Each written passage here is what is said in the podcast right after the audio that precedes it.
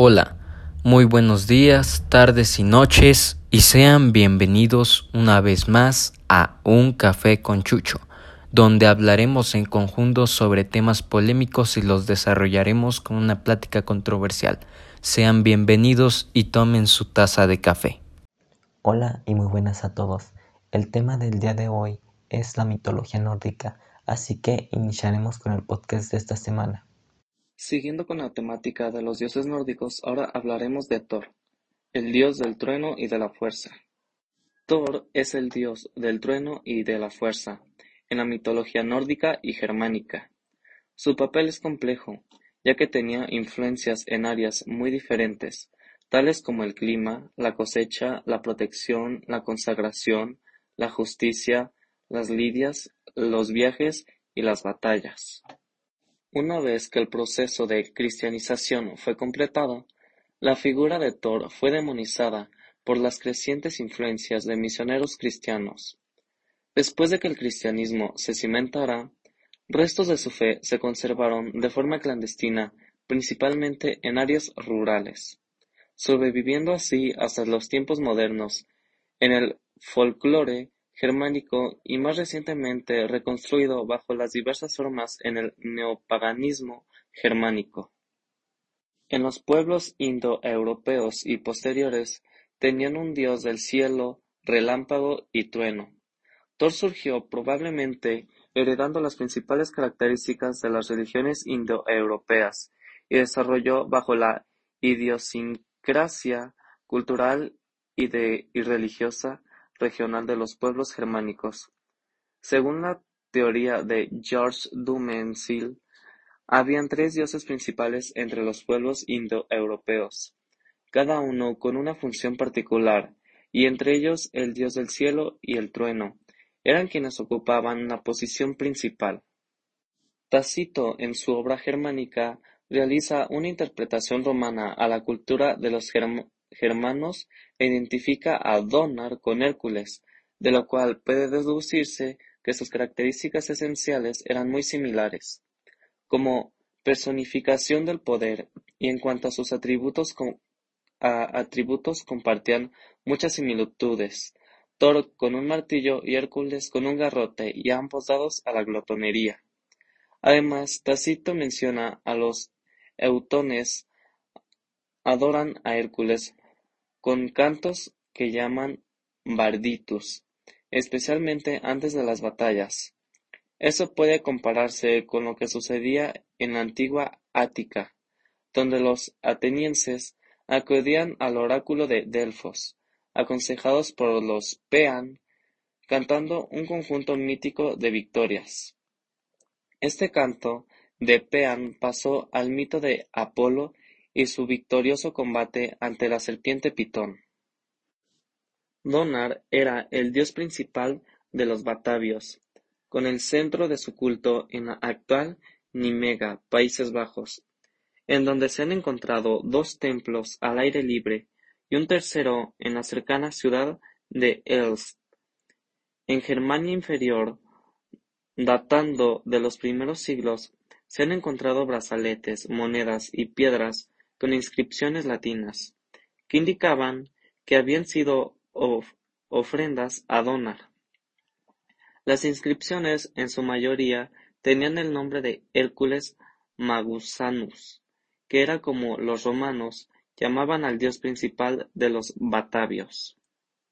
Inscripciones con este nombre se han encontrado en diversas partes como en Houten, Tierland, Ubergen, Westkapelle y Vetera en Holanda, Bonn en Alemania y Roma en Italia. La razón por la cual su nombre se, dispersó tanto es porque los batavios entraron al servicio de los romanos y de ese modo divulgaron por todo el imperio y al ser Donar un dios de la batalla era particularmente popular entre los guerreros batavios. La idea de un dios del cielo y la tormenta es un arma arrojadiza, tal como el martillo de Thor es una antigua imagen de Dios. La deidad hitita Teshup es representada de forma muy similar, salvo que con un hacha y su arma principal son los rayos. En muchas pinturas escandinavas, en rocas y lápidas, se encuentra la figura masculina alcanzando un martillo y hachas, en algunos casos también labris o destras. En ocasiones, en representaciones fálicas, por ejemplo, la tumba de Kivik, lo cual puede ser interpretado como un símbolo de poder y representar a una deidad. El martillo de Thor en el área norte de Alemania y el garrote de Donner en el sur fueron durante el paganismo tardío, posteriormente a los petroglifos, un amuleto de fertilidad, en particular femenina. Ahora hablaremos de otro dios. A continuación hablaremos de Heimdall. Según la mitología nórdica, con un cuerno que le regaló Odín anunciará el combate entre dioses y gigantes, después del cual sobrevendrá el, fin del mundo, en el Ragnarok. Heimdall intervendrá en la lucha en la que morirá junto a Loki, aunque será un símbolo de poder, porque será el último dios en caer en el Ragnarok. Una tradición nórdica dice que descendió a la tierra y engendró a tres mujeres, los tres linajes, castas, príncipes, súbditos y siervos, en que se dividía la sociedad.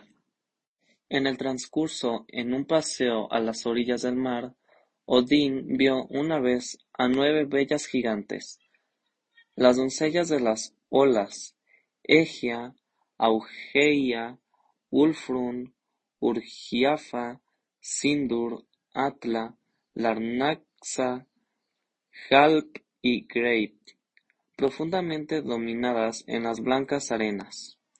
El dios del cielo quedó tan enamorado de las hermosas criaturas que, como relatan las Edas, se desposó con las nueve y se combinaron en el mismo momento, para traer al mundo a un hijo que recibió el nombre de Heimdall.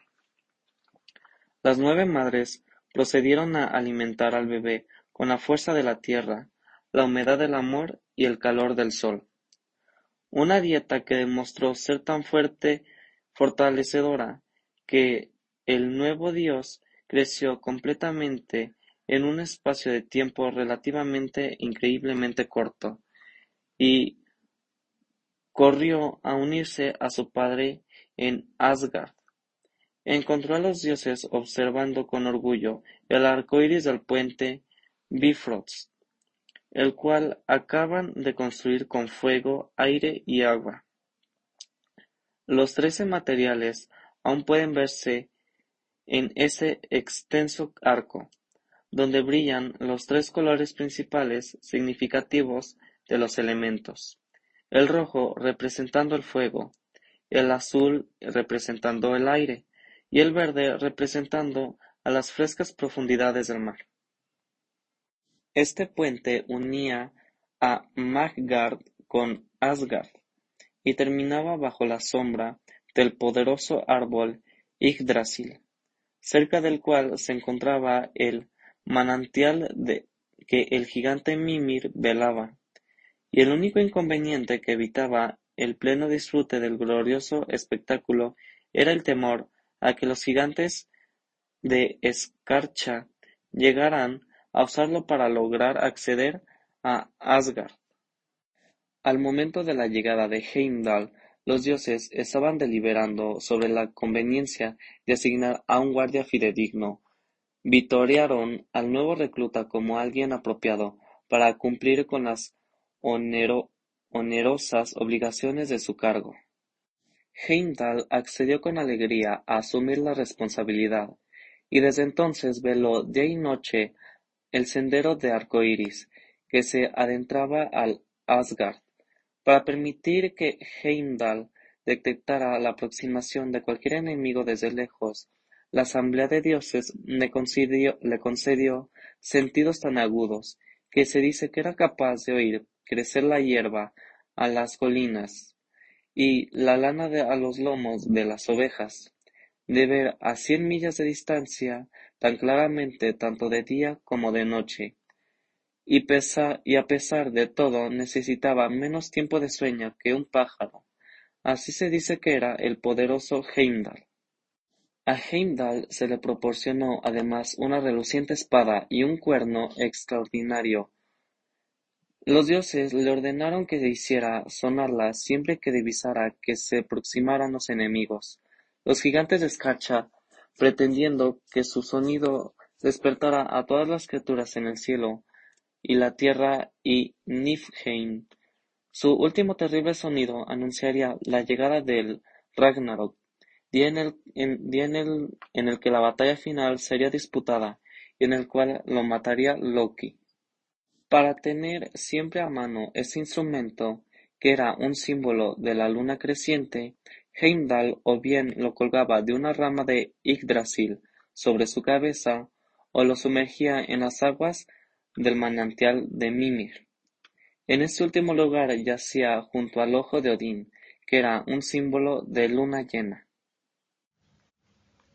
Freya es una de las más conocidas y más importantes diosas en la mitología nórdica, hermosa y multifacética.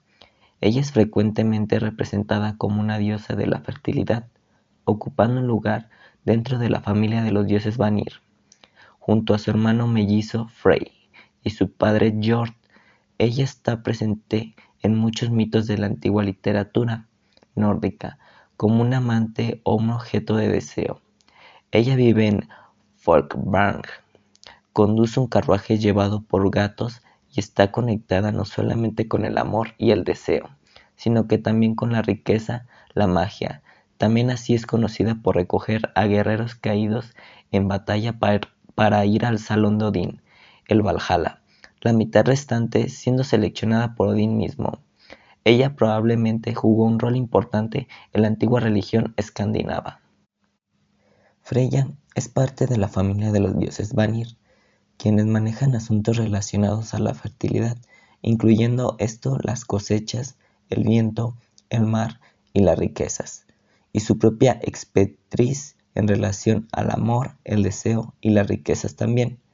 Su madre pareciera haber sido la gigante hija y esposa de Njord Skadi, y mientras que originalmente Freya había estado emparejada en una relación de hermano a hermana con Frey,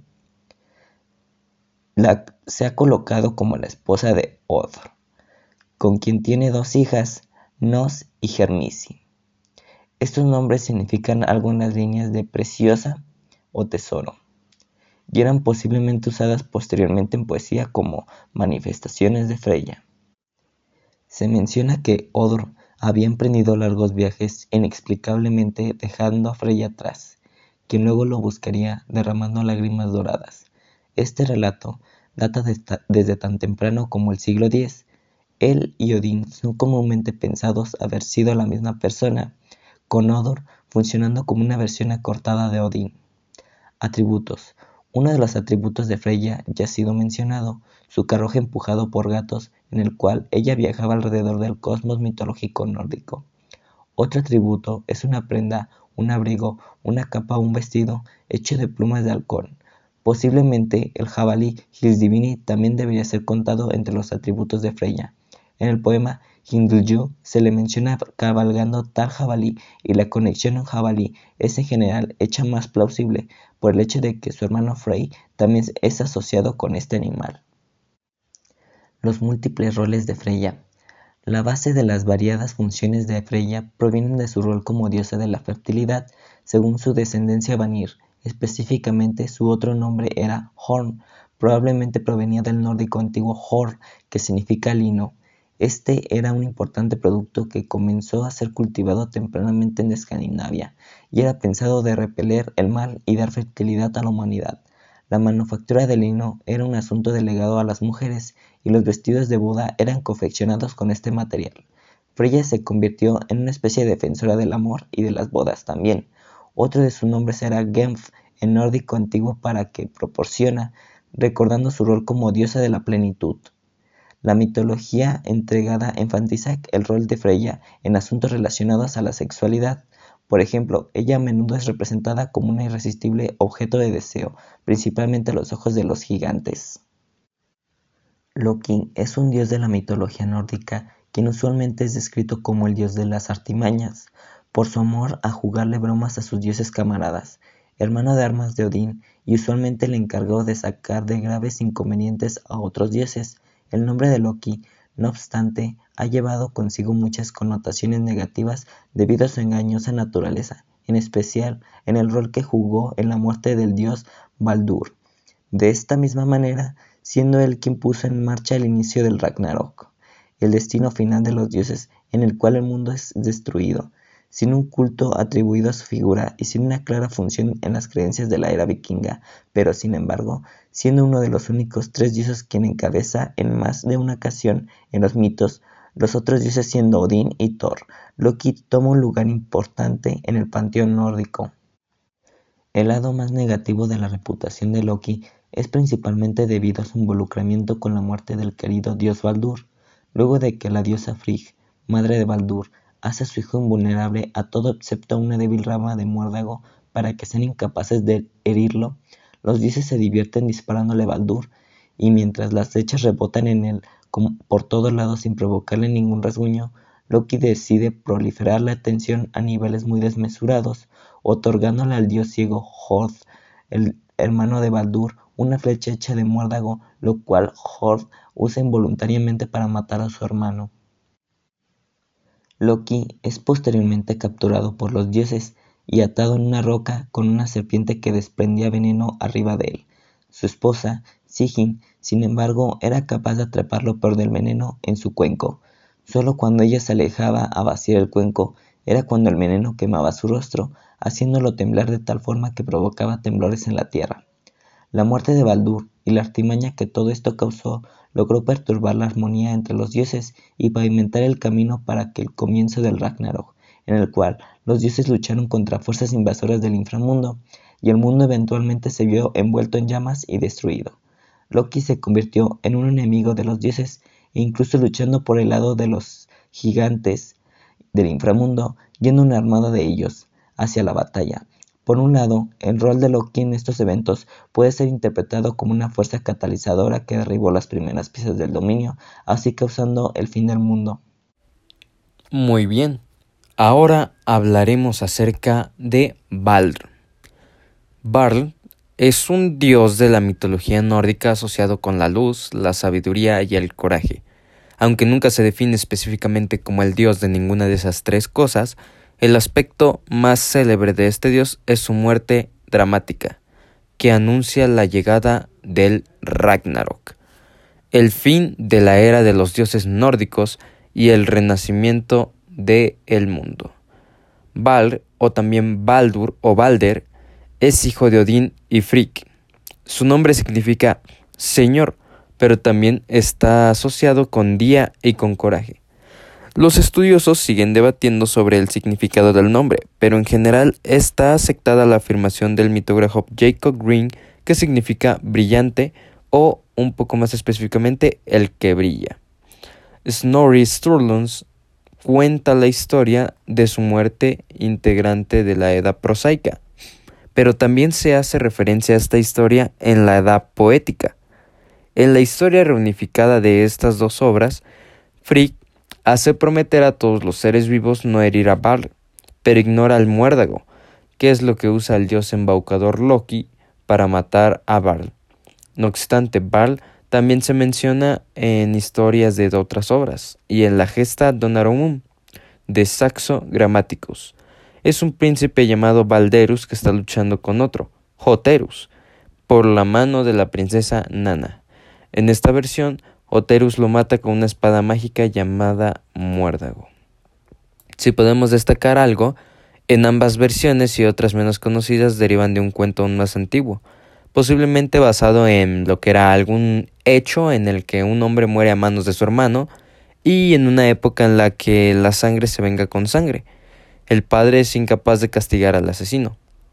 John Lindow es el que ha presentado esta teoría que afirma que el mito Barl ilustra lo impráctico de las venganzas de sangre en una época en la que los hombres se consideraban hijos de Odín entre comillas, y hermanos de sangre. Sin embargo, el mito parece resistirse a esta interpretación, al menos tal y como se presentan las Edas, porque Odín deja embarazada a la gigante Rin, que tiene un hijo, Vali, que venga a Val, y de esta manera satisface el honor de toda su familia. En la Edda poética y la Edda prosaica islandesas, Val se representa de una manera ideal, como el epítome de la luz, la sabiduría, la alfabilidad y la nobleza, mientras que en la obra danesa de Grammaticus hay una representación un poco más realista. E incluso en el videojuego moderno de God of War sigue la versión danesa y representa a Val como un guerrero aguerrido más que como un dios brillante. Hablando a forma de la conclusión de esta mitología en realidad, porque eso es lo que es, podemos mencionar que lo más probable es que la historia de Baal fuera significativa para una audiencia antigua y medieval por la misma razón que lo es en la actualidad, porque estamos hablando de una tragedia, y las tragedias siempre han sido forma de entretenimiento popular, desde tiempos pasados como ahora.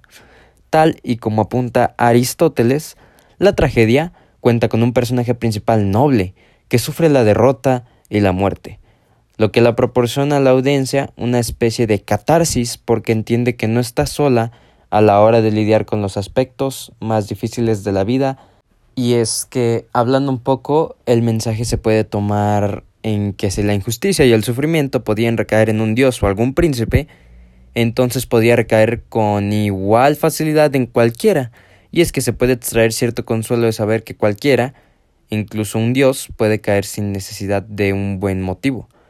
De esta manera, se podría aliviar el sufrimiento personal no solo al llorar por Bar, sino también por el sentido de que uno debe empatizar con todos los que lloran por lo que se ha perdido. Ahora hablemos de Tyr. En el nórdico antiguo Tyr es uno de los dioses de la batalla de la mitología nórdica, según las principales fuentes sobre el tema, las obras literarias llamadas las Edas.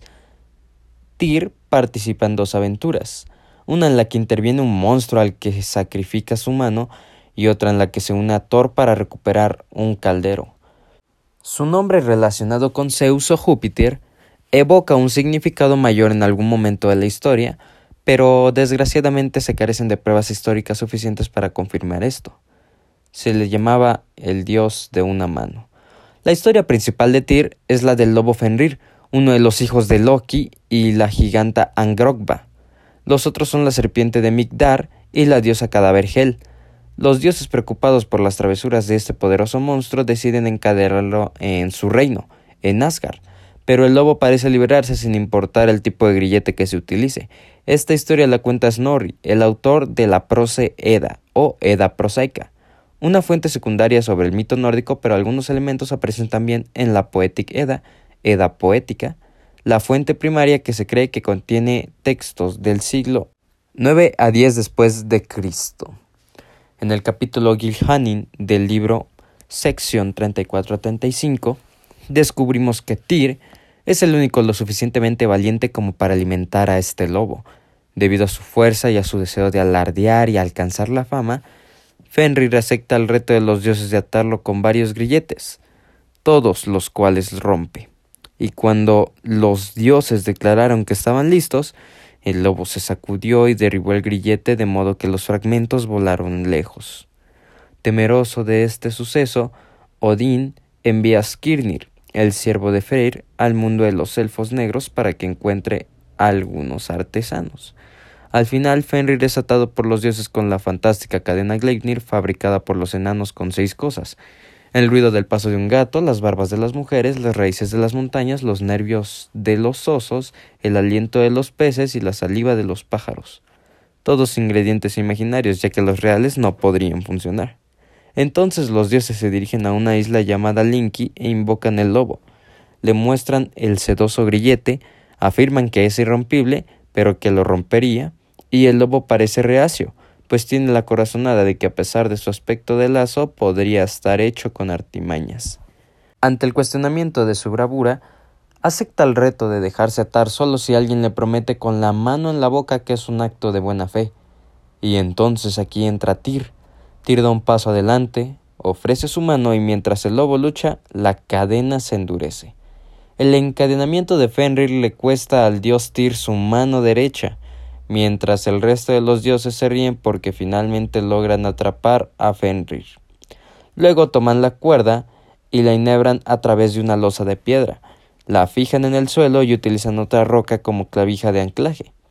El lobo estira sus mandíbulas de forma que la huya, mientras los dioses le clavan una espada en la boca, su saliva se convierte en un río y no se escapará hasta la profecía del Ragnarok. Tyr, en realidad en las fuertes nórdicas, la palabra Tyr, que significa simplemente Dios, también podía utilizarse genéricamente en combinación con otros elementos para describir a un dios de una determinada forma o manera. Odín tiene muchos nombres de este tipo, lo que refuerza la idea de que podía haber basado algunos de sus atributos en el Tyr original.